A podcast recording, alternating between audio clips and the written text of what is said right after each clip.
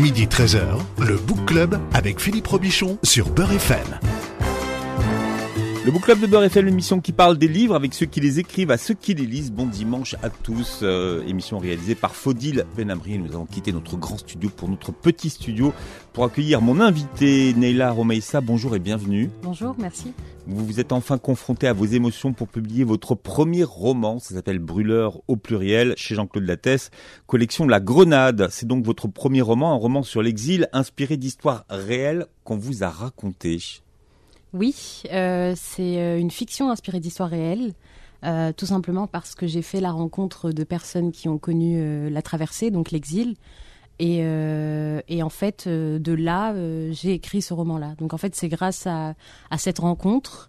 ce sont des bribes d'histoire en fait que, oui, voilà, que plusieurs personnes vous ont raconté. Oui, il y y a eu aussi des silences. Donc, donc du coup, à partir de tout ça, bah, j'ai créé cette fiction-là. Voilà, c'est aussi le travail de la romancière de mettre des mots sur les silences. Oui, entre autres. C'est ce que j'ai essayé de faire. Ouais, c'est plus compliqué sur un reportage. Oui.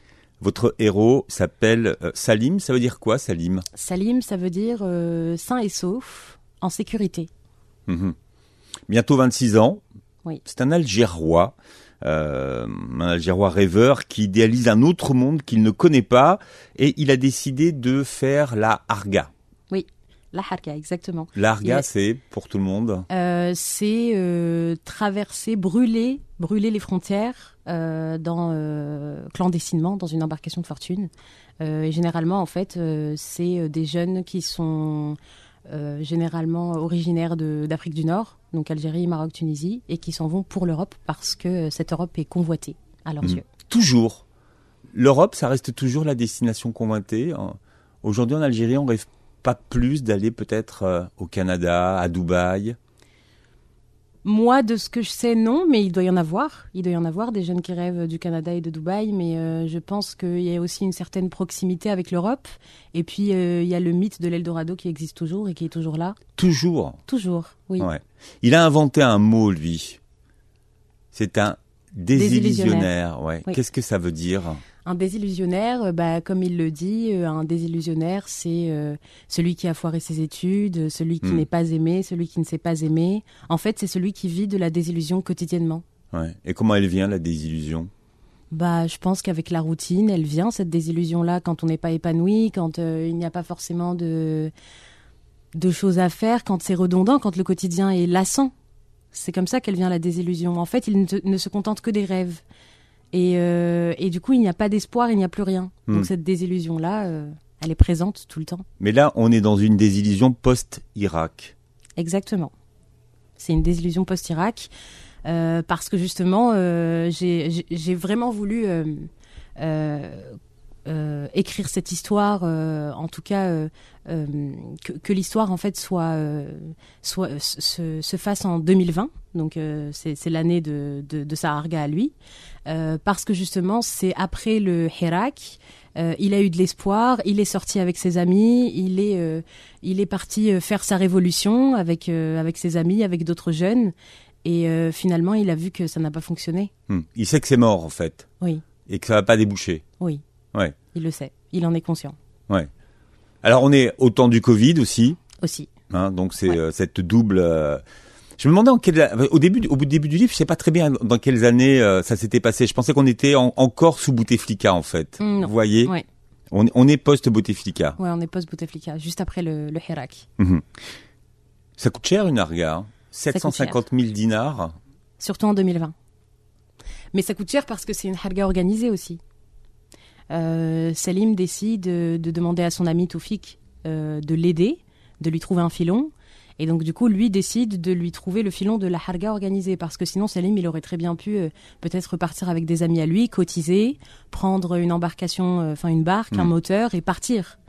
Mais euh, vu qu'il l'a demandé à son ami Toufik, bah du coup Toufik a voulu plutôt le protéger et mm. donc lui dire d'accord, je te prends une, une une harga organisée avec des personnes qui vont prendre soin de toi entre guillemets. Entre guillemets, c'est une harga de, de luxe.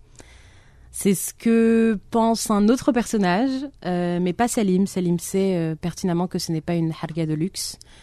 Euh, pour moi, ça ne l'est pas. Comme pour Salim, en fait. Et vous dites que c'est jamais un luxe, de toute façon. Oui. Ouais. Ce n'est pas un luxe de partir de cette manière-là. Même si on choisit de partir de cette manière. Ce n'est pas un luxe.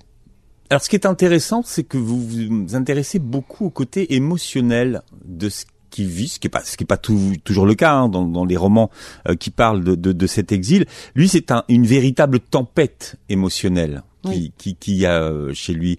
Quelles sont les émotions qui vont le traverser? Et il a plusieurs émotions qui vont le traverser. Il y a déjà la peur, et puis il y a aussi cette envie de, de partir, cette, euh, cette rage de, de vaincre, euh, d'essayer de de- d'y arriver. Puis il y a aussi beaucoup de culpabilité. Euh, à un moment donné, il se sent coupable. Euh, il y a tout plein d'émotions en fait. Il y a Mm. de la solitude, euh, il y a de la désillusion. euh, il y en a tout plein.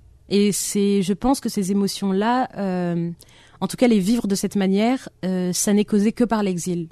Ce n'est que via l'exil qu'on connaît ces ce genre d'émotions-là. Il, il, il est tenté de pas partir. Est-ce que, est-ce qu'à un moment donné, il se dit, mais à quoi bon? Peut-être que non, c'est peut-être pas le bon choix que je fais. Ça lui traverse l'esprit, mais il sait que c'est le bon choix. Mais ça lui traverse l'esprit. Mais il veut partir. Il- C'est sa dernière carte en fait. Donc il est obligé de partir de cette manière. Il peut pas revenir en arrière. C'est ça, ça aussi? Il peut revenir en arrière, peut, ouais. mais il n'en a pas envie. Parce qu'il y a un moment dans l'histoire où il pouvait revenir en arrière, Ouais. mais il ne l'a pas fait. Qui sont les, les candidats au voyage comme lui? Euh, Dans le roman? Ouais. euh, Parce que euh, les femmes sont très absentes de ce voyage. Oui, absolument. En fait, les femmes sont très absentes, tout simplement parce que je n'en ai pas rencontré, moi, dans la vraie vie. Et donc, du coup, je n'ai pas eu l'occasion d'échanger avec des femmes. Mais ça ne veut pas dire que les femmes ne brûlent pas les frontières comme le font euh, Salim et, euh, Mm. et ses compagnons de voyage. Les brûleuses existent aussi, en fait. C'est juste que moi, je n'en ai pas rencontré et je n'ai pas euh, voulu euh, tout simplement me, Inventés. Inventer, oui. J'aurais vraiment voulu en rencontrer une qui me raconte pourquoi elle est partie et, et de quelle façon Hmm. elle, a, elle, elle, elle a envisagé de partir de cette manière, mais je n'en ai pas rencontré. Oui, je me suis demandé si c'était un choix de votre part, mais c'est simplement parce que vous n'aviez pas la matière à, à, à- Exactement. à- à écrire. Cependant, il y a une figure féminine au, au Oui, figuré. oui, oui, bien sûr. Mais des femmes haraga, il n'y en a pas dans le, dans le livre, oui. Pas dans le roman. Non.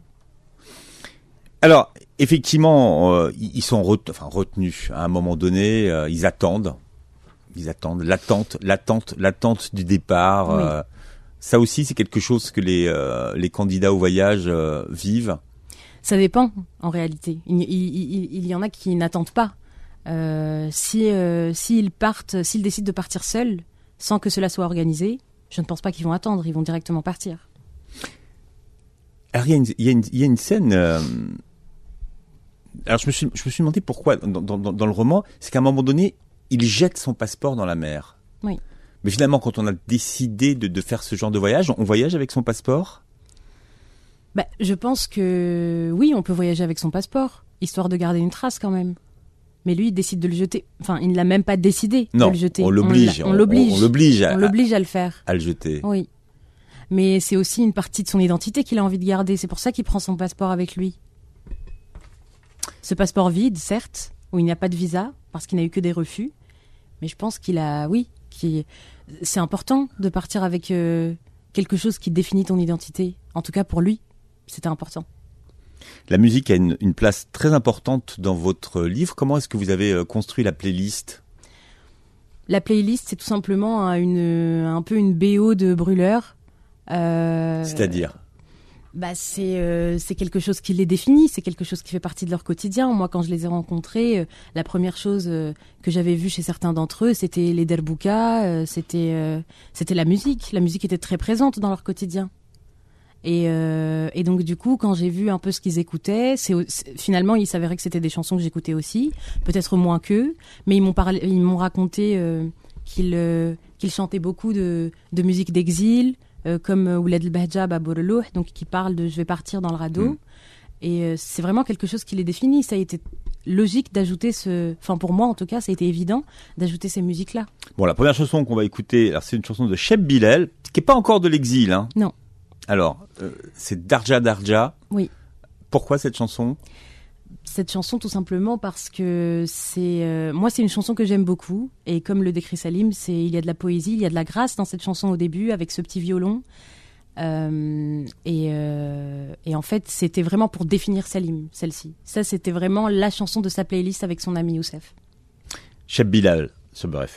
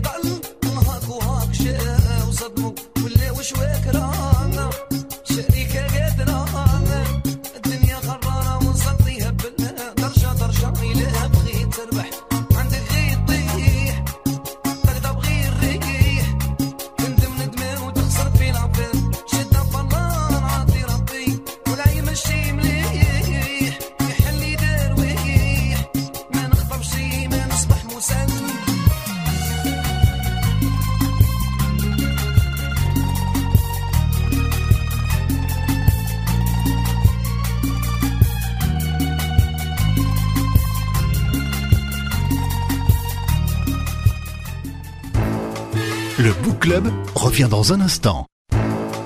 Midi 13h, le Book Club avec Philippe Robichon sur Beurre FM. C'est le book club de Neila Romeissa qui vient nous parler de son premier euh, roman qui vient de sortir, s'appelle Brûleur chez Jean-Claude Lattès, à la collection euh, Grenade. Brûleur, euh, le titre s'est imposé tout de suite ou vous avez pensé à un autre titre au départ? J'avais pensé à un autre titre. Oui, vous avez pensé à quoi? J'ai le droit de le dire Allez-y. Mémoire d'un haraga. Un haraga. Enfin, mémoire d'un haraga. Moi, je pensais, je pensais qu'il y a- qu'il y a- euh, que vous avez pensé à un titre avec le mot Araga de- dedans. Oui. Et alors, on vous a dit que ça parlerait pas suffisamment au lecteur Oui, pas suffisamment. Et puis après, j'ai, oui, j'ai j'ai compris que pourquoi. Et euh, finalement, euh, brûleur, euh, c'était évident après. Hmm. Et je l'ai adopté directement le, le titre brûleur. Vous êtes très jeune, avec déjà plein de vie Oui, c'est ce qu'on dit. avant. Oui. Euh, vous avez quel âge? Euh, là maintenant, j'ai 25 ans. D'accord. Mais euh, je les ai eus récemment, tout récemment. Et vous voulez que je vous parle de mon parcours? Je vais, vous- je vais vous, je vais vous interroger sur votre parcours, mais, mais c'est vrai que c'est votre, c'est votre premier roman et vous passez à un autre mode d'expression puisque vous êtes beaucoup exprimé sur les réseaux sociaux auparavant. Qu'est-ce que le fait d'écrire un livre vous permet de dire de plus sur l'exil que vous n'avez jamais dit avant? Euh, en fait, les autres projets tournaient beaucoup autour de ce que euh, je pensais moi, mais euh, finalement, en écrivant un roman, je me suis rendu compte, par exemple, que euh, je ne pourrais pas écrire d'autofiction parce que euh, finalement, dans mon parcours, il n'y a rien d'extraordinaire, en tout cas de si extraordinaire. Euh, Ce que font beaucoup, les- souvent les, les- les premiers romans sont des autofictions Oui. où les gens parlent énormément d'eux. Oui, mais moi, je n'aurais pas pu le faire. Certes, c'est vrai que je l'ai fait dans mon, dans mon premier podcast qui s'appelle Algéroisement Vôtre, où je parlais de mon enfance à Alger, donc je ressassais un peu le passé, l'importance de la nostalgie, etc. Euh, puis après, dans mon autre projet comme un exil, euh, j'ai un podcast comme un exil qui parlait aussi de mes émotions. Hmm. Mais voilà, ça ne peut être que euh, quelques épisodes. Et petit à Six, petit, les émotions rejoignent ce que vous faites. Oui. Pourquoi Pourquoi euh, Qu'est-ce qui, fait qu'aujourd'hui euh, vous euh, parlez plus des émotions? Parce qu'on n'en parle jamais assez des émotions. En tout cas, de moi, quand je suis arrivée en France, je me suis rendu compte que personne ne parlait de nos émotions, de ce qu'on ressentait, et je ne comprenais pas pourquoi j'étais la seule à, penser que je, me retrouvais un peu coupable d'être partie, que je ne savais pas trop si je devais rester ou si je devais rentrer au pays. Et donc, euh, c'est comme ça que tout ça est né, en fait. Euh, parce que quand j'écrivais, pour moi, dans des petits carnets, euh, je En parlais vrai beaucoup de mes émotions. En vrai, dans des carnets Oui, dans des carnets. Moi, je n'écris que sur des carnets. D'ailleurs, ça a été un peu euh, difficile de me mettre sur Word pour le roman, mais je n'écris que sur des carnets. Vous avez grandi à Alger. Oui. Dans quel quartier? J'ai grandi dans le, entre El Biar et euh, Saïd Hamdine, mais surtout El Biar, parce Hmm. que c'est mon enfance. Vous avez fait toute votre première partie d'études euh, Oui. en Algérie, hein, jusqu'à l'âge de, de 18 ans. Vous avez un père journaliste. Oui. Ouais. Oui. Il est journaliste dans quel type de médias? Là, il est journaliste, euh, il était chez Radio M avant, D'accord. et maintenant il est euh, en freelance indépendant. D'accord. Ouais. Vos parents ont connu et votre mère? Ma mère, elle fait de la communication. D'accord. Ouais. Bon, vos parents ont connu ce qu'on appelle la décennie noire. Qu'est-ce qui vous en ont euh, transmis de cette décennie? Beaucoup de, de traumatismes, beaucoup de choses euh, assez euh, compliquées qu'ils ont traversées, que ce soit mon père ou, Ouais, ou surtout ma quand mère. on est journaliste. hein. Oui, mais même ma mère, du coup, ça a été compliqué pour elle. Et je pense aussi que c'est pour ça qu'ils ont décidé que je parte, parce que finalement, mon départ, c'était un peu déjà écrit, quoi. Parce que vous, vous quittez l'Algérie, vous avez 18 ans. C'est jeune Oui, pour partir. euh, et là, vous découvrez le, le- le monde des, des adultes. Vous vous êtes posé la question de savoir si vous pouviez continuer vos études à Alger ou pas? Même pas. Non. Non, pas vraiment. Pas vraiment. C'était logique. Si je demandais à mes parents euh, qu'est-ce que je fais après le bac, euh, bah tu t'en vas. Mais même moi, je le voulais en réalité, parce que je voyais aussi que tous mes camarades partaient avant moi, ceux Hmm. que je connaissais qui me dépassaient de une promo ou deux. Et euh, finalement, je me suis rendu compte qu'on était une majorité à partir. Ouais. Du moins euh, dans mon collège-lycée. Et vous c'est êtes pas tout le monde qui peut partir. Oui, après, il y a Voilà. aussi une question de, aussi, de, de euh, milieu, de moyens et, et, et d'ambition. De privilèges. Ouais, de privilèges. Ouais. Il faut, faut- faut être clair avec, Ah oui, oui, avec je, je l'assume totalement. Avant de, de, de quitter l'Algérie, vous, vous créez votre blog. Oui. Et vous vous inventez un personnage qui est très éloigné de celui que d'aujourd'hui. Oui, Vous, avez, vous aviez les cheveux rouges. oui, vous avez bien fait vos recherches. J'ai bien travaillé. Mais j'ai pas trouvé la photo avec les cheveux rouges. Ah bon? Si, Pourtant, il y en a. J'ai trouvé la, Ah. la photo avec les cheveux rouges. Euh, Pourquoi, pour- pourquoi ce besoin finalement de, de vous créer une nouvelle identité pour pouvoir, pour pouvoir faire ce blog? J'avais besoin de m'exprimer. J'avais trop de choses que je n'avais pas dit et je pense que j'avais vraiment besoin de m'exprimer. J'étais adolescente. Euh, j'avais vraiment, vraiment besoin de m'exprimer, de, de, de m'amuser, quoi. J'en avais besoin.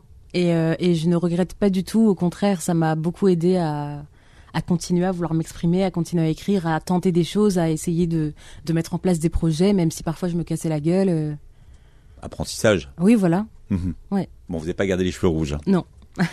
Qu'est-ce que vous faisiez dans, dans cette première euh, partie, première aventure sur les réseaux?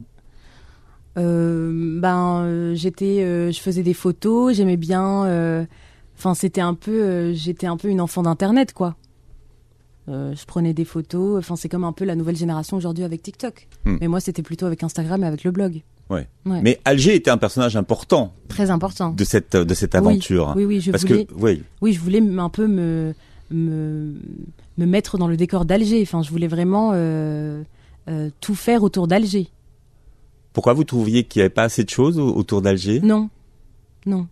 À cette époque-là, il n'y en avait pas assez. Maintenant, c'est c'est bon, ça s'est démocratisé. Il y a énormément de choses. Il y a des vidéos, il y a des photos, il y a, il y a tout plein de choses. Mais à cette période-là, euh, c'était quoi En 2013, 2014, je pense? Il n'y avait pas grand-chose. Il y avait personne aussi qui prenait des photos à Alger. Enfin, pas grand monde, du moins. Non, Et donc, puis du coup, je même- voulais- même devenu aujourd'hui, les, les, les, voyageurs filment Alger et, et, et, et, et montrent Alger dans sa dimension presque touristique. Oui, c'est vrai. Avant, ça restait un mystère pour ceux qui faisaient pas le voyage pour aller voir ce que c'était. Maintenant, on... Ça s'ouvre un peu plus. à l'international, ça s'ouvre un peu plus quand même. Mhm. Mais oui, avant, c'était pas du tout, du tout le cas. Donc euh, c'est pour ça que c'était un peu euh, mon terrain de jeu. J'aimais bien. L'Algéroise. Oui, entre autres, Vous avez toujours écrit? Toujours. J'ai toujours écrit, euh, même quand j'étais petite, je m'en rappelle, euh, vraiment toute petite. mes parents me demandaient de raconter une histoire et c'est eux qui l'écrivaient. Et moi, je la racontais, donc c'était comme si je, je la leur dictais en fait.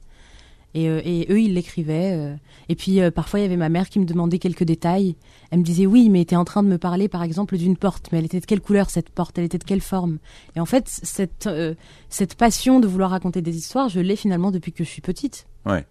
Vous êtes passé de l'oral à l'écrit aujourd'hui. Oui. Donc ça a commencé par des histoires que vous racontez à vos parents, puis après il y a eu l'histoire d'amour Oui. Que vous écrivez à l'adolescence. Oui. Que je ne vivais pas, surtout. C'était pas vraiment des histoires que je vivais. Mais une romancière, c'est ça.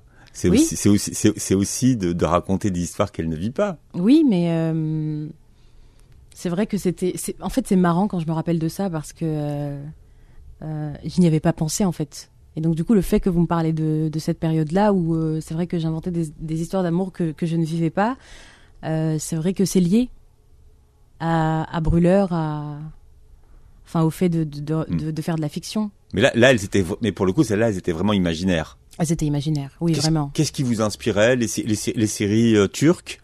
Pas du tout. Alors, je ne regardais pas du tout de séries turques. Euh, je pense que euh, moi, le, le- regarder les gens, enfin les observer comme un peu une spectatrice, bah, parfois ça m'inspire aussi. En dehors de euh, de, de la culture un peu des des États-Unis, enfin comme les séries, etc., mais qui viennent vraiment des, des, des States. euh, il y avait aussi le fait de regarder, parce qu'en fait dans mon lycée il y avait beaucoup de, de couples tout mignons, et, et je pense que quand je les regardais, je pense que ça m'inspirait beaucoup, en fait. Je- on en voyait même se déchirer parfois à la cour de récré, et c'était vraiment. euh, Ils étaient plus grands que nous, ils étaient plus âgés, donc Mm. du coup on les voyait, quoi. Ceci dit, c'est souvent mieux dans la vraie vie qu'à la télévision. Hein. Oui, La vie a plus d'imagination que n'importe quel scénariste. Oui. En plus, c'est des vrais gens. Oui. Qui sont toujours plus beaux que, ah oui, mais totalement. hein, que ceux qu'on voit à la télévision. Puis des vraies histoires surtout. Alors, deuxième extrait qu'on va euh, écouter euh, ce matin. Alors, il, il a fallu choisir dans la dans la playlist hein, parce qu'il y a pas mal de, il y a, il y a énormément de de, de, de disques. hein. On va écouter euh, Soulkin. Laquelle? Alors Soulkin, vous en avez une que vous préférez ou pas? Moi je les aime toutes, mais j'aime bien Dunia. Bon, c'est- ça tombe bien, c'est celle qu'on va écouter. Euh, une, une, une chanson que Salim écoute justement en préparant sa, sa harga. Hein. Dounia, pour lui, c'est l'Algérie. C'est une femme en fait. Oui, c'est l'Algérie qui l'a quitté, enfin qu'il est sur le point de quitter, qu'il l'aime, mais euh, qu'il euh, qu'il doit quitter pour mieux aimer, surtout. L'Algérie est une femme splendide, trahie par sa beauté. Alors pour mieux l'aimer, il faut la quitter.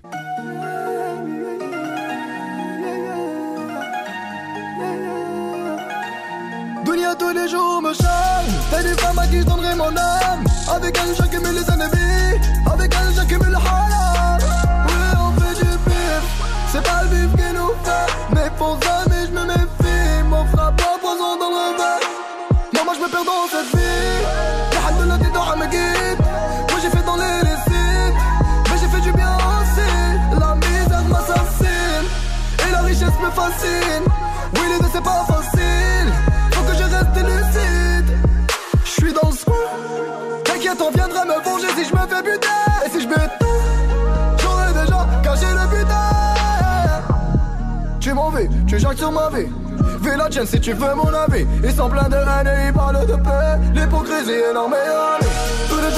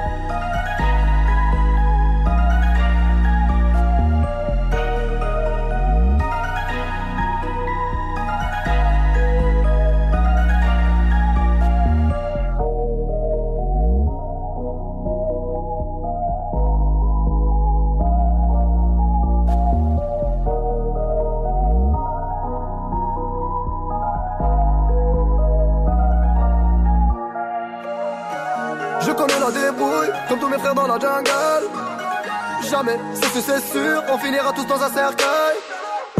D'ici là, je vais m'en sortir, parce qu'il est fâché des menteurs. Harry y'a que pour la mif que j'agis avec mon cœur. Algérie, mi amour, ou la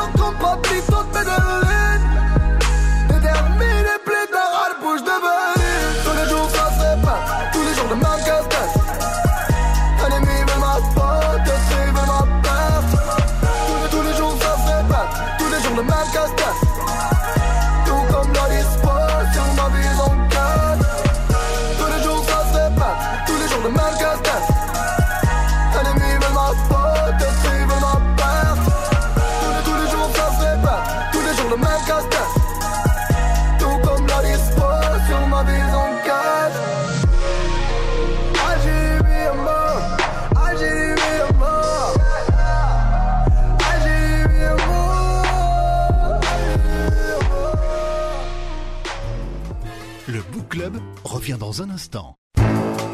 Midi 13h, le Book Club avec Philippe Robichon sur Beurre FM. C'est le book club de Neila Romessa ce matin qui vient de nous parler de son premier roman qui s'appelle Brûleur au pluriel chez Jean-Claude Lattès. Euh, et alors il y a les puristes qui disent on vient d'écouter euh, la chanson de Soul King Dunia, mais évidemment l'interprétation que vous en avez donnée, c'est l'interprétation que votre héros Salim en donne lui, hein, Oui, tout à fait. hein, C'est lui qui- compare voilà Qui la l'Algérie à une femme. euh, exactement. Ah. Et Dounia à l'Algérie. Ouais. Alors, on a parlé de votre premier podcast qui s'appelle qui s'appelait Algéroisement vôtre que vous avez euh, créé euh, quand vous étiez très jeune. Mais l'histoire de votre vie, c'est un compte Instagram qui s'appelle Commun Exil. Tout à fait. Euh, comment vous est venue l'idée de, de, de créer Commun Exil? L'idée de comme un exil, elle m'est venue un peu euh, en me posant pas mal de questions. Euh, en fait, j'étais vraiment à une étape de ma vie où je me demandais si je devais rester en France ou rentrer chez moi en Algérie. Et euh, c'est de là où euh, aussi, par le biais de mes, écrits dans mes petits carnets, etc., je me suis dit, fallait absolument que j'essaie de faire quelque chose. Euh, donc j'ai créé ce compte, j'ai commencé à mettre mes petits témoignages dessus, donc ce que je pensais de mon histoire d'exil à moi. Puis après, euh, j'ai envoyé le compte à mes amis, qui m'envoyaient aussi leurs témoignages et que je repostais. Tous les témoignages sont postés en, ana- en anonyme. Et puis après, euh, bah en fait, crescendo, il y avait de plus en plus de personnes euh, qui se reconnaissaient dans ces témoignages et qui venaient donner leurs témoignages. Mhm. Et en- donc en fait, au fil du temps, je suis un peu devenue une confidente de personnes exilées que je ne connais pas et qui ne me connaissent pas non plus. Et on s'échange juste, ils m'envoient un petit témoignage euh, en, en message privé. Et puis après, bah, je leur réponds et je poste leur témoignage. Et on discute aussi un peu. On parle de ce qu'on pense. Je leur dis aussi ce que je pense de leur message. Si moi j'ai eu la même chose ou si euh, je voyais pas ça de cet angle-là. Et, euh, et puis euh, voilà, il y a tout plein de témoignages. J'en ai récolté à peu près euh, 700, 800, je pense. Et aujourd'hui, c'est devenu une association. Oui, enfin, oui et non. Un mouvement, une association, comment oui vous non. définissez ça Euh, On a essayé de mettre en place une asso, mais ça a été euh, compliqué. Euh, donc du coup, euh, ben là maintenant, oui, c'est peut-être un mouvement, une, une communauté de jeunes exilés, parce que la plupart sont très jeunes, qui qui sont là et qui qui veulent parler de leurs émotions. C'est le plus important. Une plateforme de lecture et d'expression instantanée. Exactement. Sur. Instagram. Ouais. C'est instantané. Et vous êtes combien aujourd'hui? Euh, bah, sur Comme un exil, il y a que moi qui, m'occupe de Comme un exil. Donc du coup, parfois, j'ai pas trop le temps de le faire. Euh, mais sinon, il y a énormément de personnes qui reviennent pour témoigner. Il y en a beaucoup. Pourquoi vous avez choisi le mot d'exil? Parce que je trouvais que... euh, Pour vous, hein, parce que vous, vous avez eu un exil, entre guillemets, Oui, oui. choisi. Choisi, Ouais. totalement choisi Ouais. même. Mhm, mhm. Oui, oui. Euh, j'ai voulu choisir le terme exil parce que je trouvais tout simplement que le mot immigration était un peu galvaudé. Parce que euh, on l'utilise parfois à tort et à travers, on comprend pas trop euh, qui sont euh, les immigrés qui ont vraiment immigré et qui sont euh, ceux qui n'ont pas immigré mais qui ont connu quand même l'immigration ou qui sont euh, un peu touchés par l'immigration. Et donc du coup, le terme exil, c'est un terme assez brut quand même, que les gens ne comprennent pas forcément parce qu'ils l'associent directement à la douleur ou du moins à la punition. Euh, alors que finalement, l'exil au sens figuré, c'est toute personne qui se déplace d'un pays à un autre et euh, ce qui certes va connaître quand même euh, pas mal, euh, pas mal d'émotions un peu compliquées. Hmm. Oui, mais une personne qui a subi son exil et une personne qui l'a choisi comme moi. Alors certes, c'est vrai que moi, je viens avec des droits connus de tous, donc avec un visa, euh, Oui, des voilà, vous êtes, vous etc. êtes en situation régulière, Oui, comme on dit aujourd'hui. Donc je suis Ouais. privilégiée Mhm. contrairement à ceux qui le subissent. Euh, mais pourtant, euh, ça ne veut pas autant dire que je ne vais pas vivre la solitude, la culpabilité, le, la nostalgie. Alors certes, c'est beaucoup plus compliqué pour eux, ça c'est clair. Mais on va tous vivre des émotions et on peut se comprendre. Quand j'ai échangé avec des personnes qui ont subi leur exil, eh ben on s'est rendu compte qu'on qu'il y avait tout plein d'émotions qu'on qu'on vivait les deux. Parce Mhm. qu'on l'a connu. En fait, on, on se retrouve quand même seul dans une terre euh, qui, de base, n'est pas la nôtre, qui va peut-être le devenir avec le temps euh, pour certains, mais ou même pour beaucoup, mais mais au début, elle n'est pas la nôtre. La nostalgie, c'est ma déclaration d'amour, d'amour, pardon, au pays que j'ai quitté. C'est moi qui l'ai écrit ça. Mais je sais. Oui. non, mais je veux dire au plus. c'est- euh, au- c'est de moi, c'est pas de Salim. oui, c'est ça.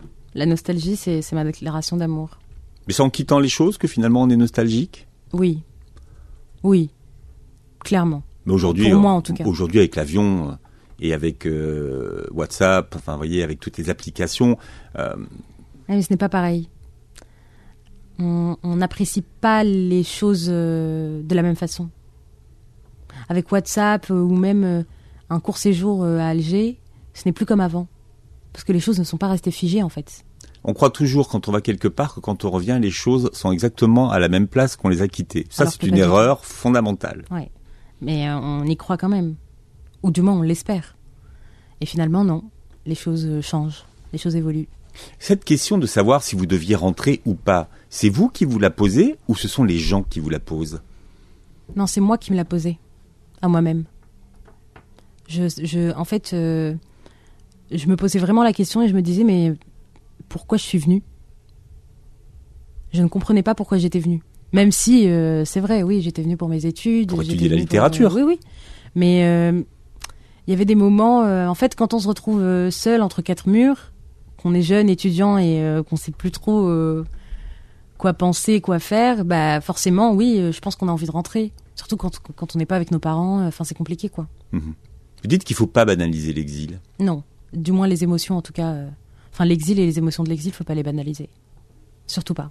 C'est hyper important et on n'en parle pas. Il n'y a que des statistiques, des chiffres. D'ailleurs, moi je m'y connais pas du tout euh, en termes de chiffres, etc. Mais, mais euh, oui, a- a- il n'y a que ça.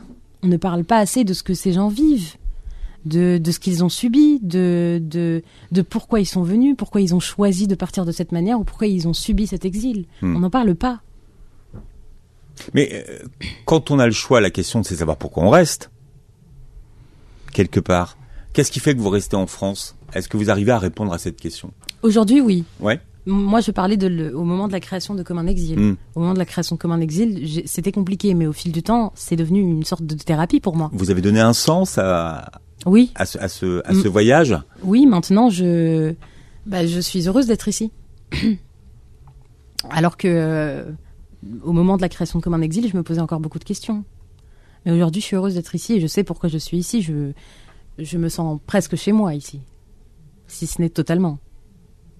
vous avez dit tout à l'heure, quand, quand, quand vous êtes rentré dans le studio, je suis une détachée. Oui. C'est quoi une détachée? Parce que le mot, si on, le- si on le prend dans, dans, le, Oui, dans son sens, ça veut dire que finalement, euh, voilà, vous êtes en dehors de tout ça. en dehors de mon pays natal, Non, en, en- en dehors- détaché, c'est quelqu'un qui finalement, eh bien, euh, voilà. Vous Moi, je parlais de, ouais, je parlais du lien euh, plutôt que j'ai avec avec mon pays natal, enfin ma ville natale plutôt, et pas mon pays, ma ville. Pourquoi? Bah parce que c'est là-bas où j'ai passé le plus de temps. Enfin, j'ai visité d'autres villes en Algérie, mais je, je, je les ai, je ne les ai pas assez connues pour en parler. Donc c'est vraiment mon rapport avec Alger et pas avec les autres villes. Parce que je les, autres villes, peut-être qu'elles me plairaient et que je ne sais pas. Donc c'est vraiment avec Alger que que je me sens détachée, oui. J'aime beaucoup Alger. D'ailleurs, euh, en ça, fait, se- ça se sent. ça se sent. Oui. Bah, euh, Salim, il dit des choses et c'est un peu de moi en fait euh, par rapport à, à Alger. J'aime beaucoup cette ville, mais euh, bah, comme lui, elle m'a, elle m'a forgé, mais d'un autre côté, euh, je l'aime mieux de loin. C'est triste, mais c'est réel. Je l'aime mieux de loin. Ouais.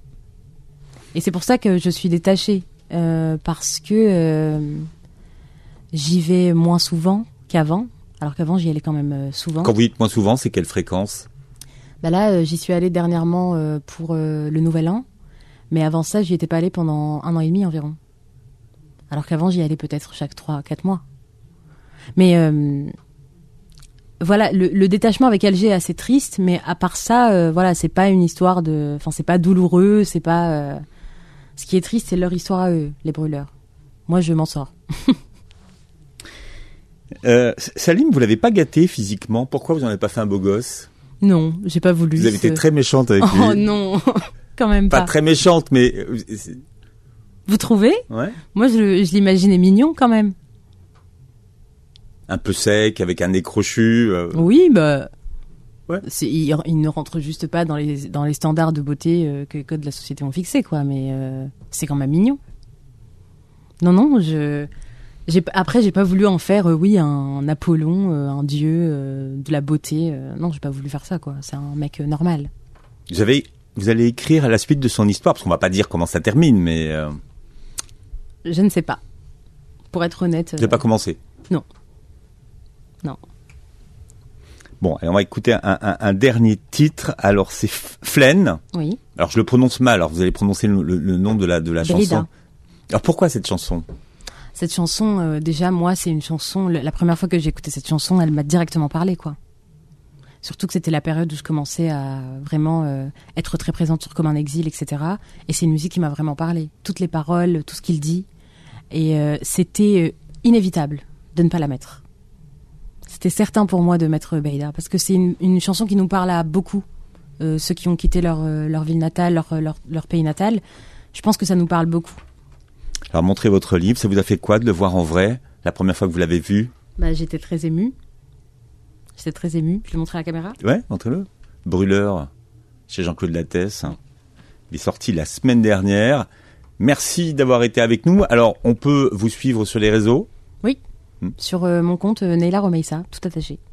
Voilà, et vous pouvez euh, commenter euh, la vidéo de l'émission qui a été enregistrée sur la chaîne YouTube de Beurre FM et vous réécouterez l'émission qui s'écoute très bien en podcast. Merci d'avoir été avec nous Merci. et bon dimanche à tous.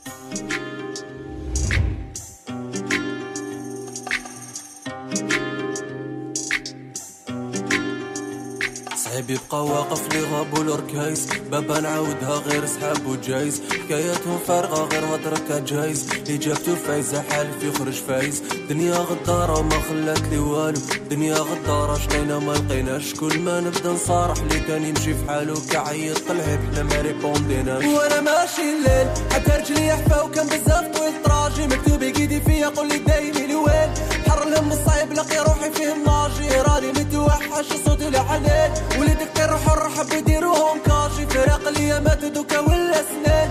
خدمة صحت لي باش نشوف ماما آجي.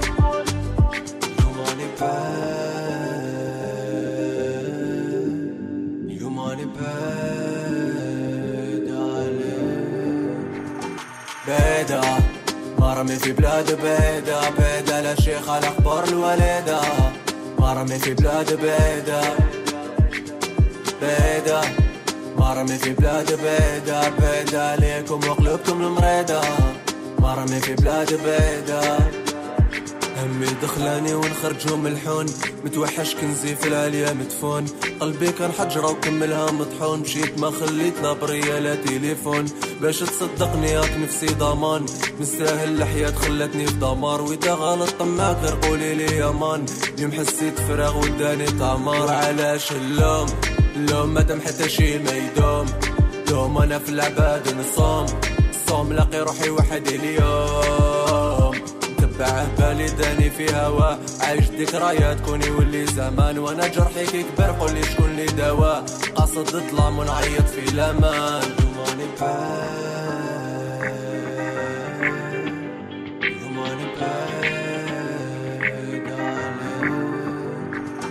بيدا. مرمي في بلاد بيدا. بيدا لا شيخ على أخبار الوليدة. مرمي في بلاد بعيدة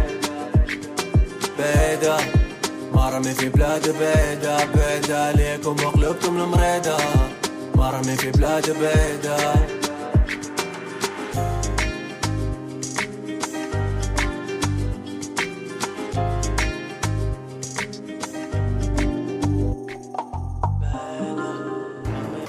Retrouvez le Book Club tous les dimanches de midi à 13h sur Beurre FM.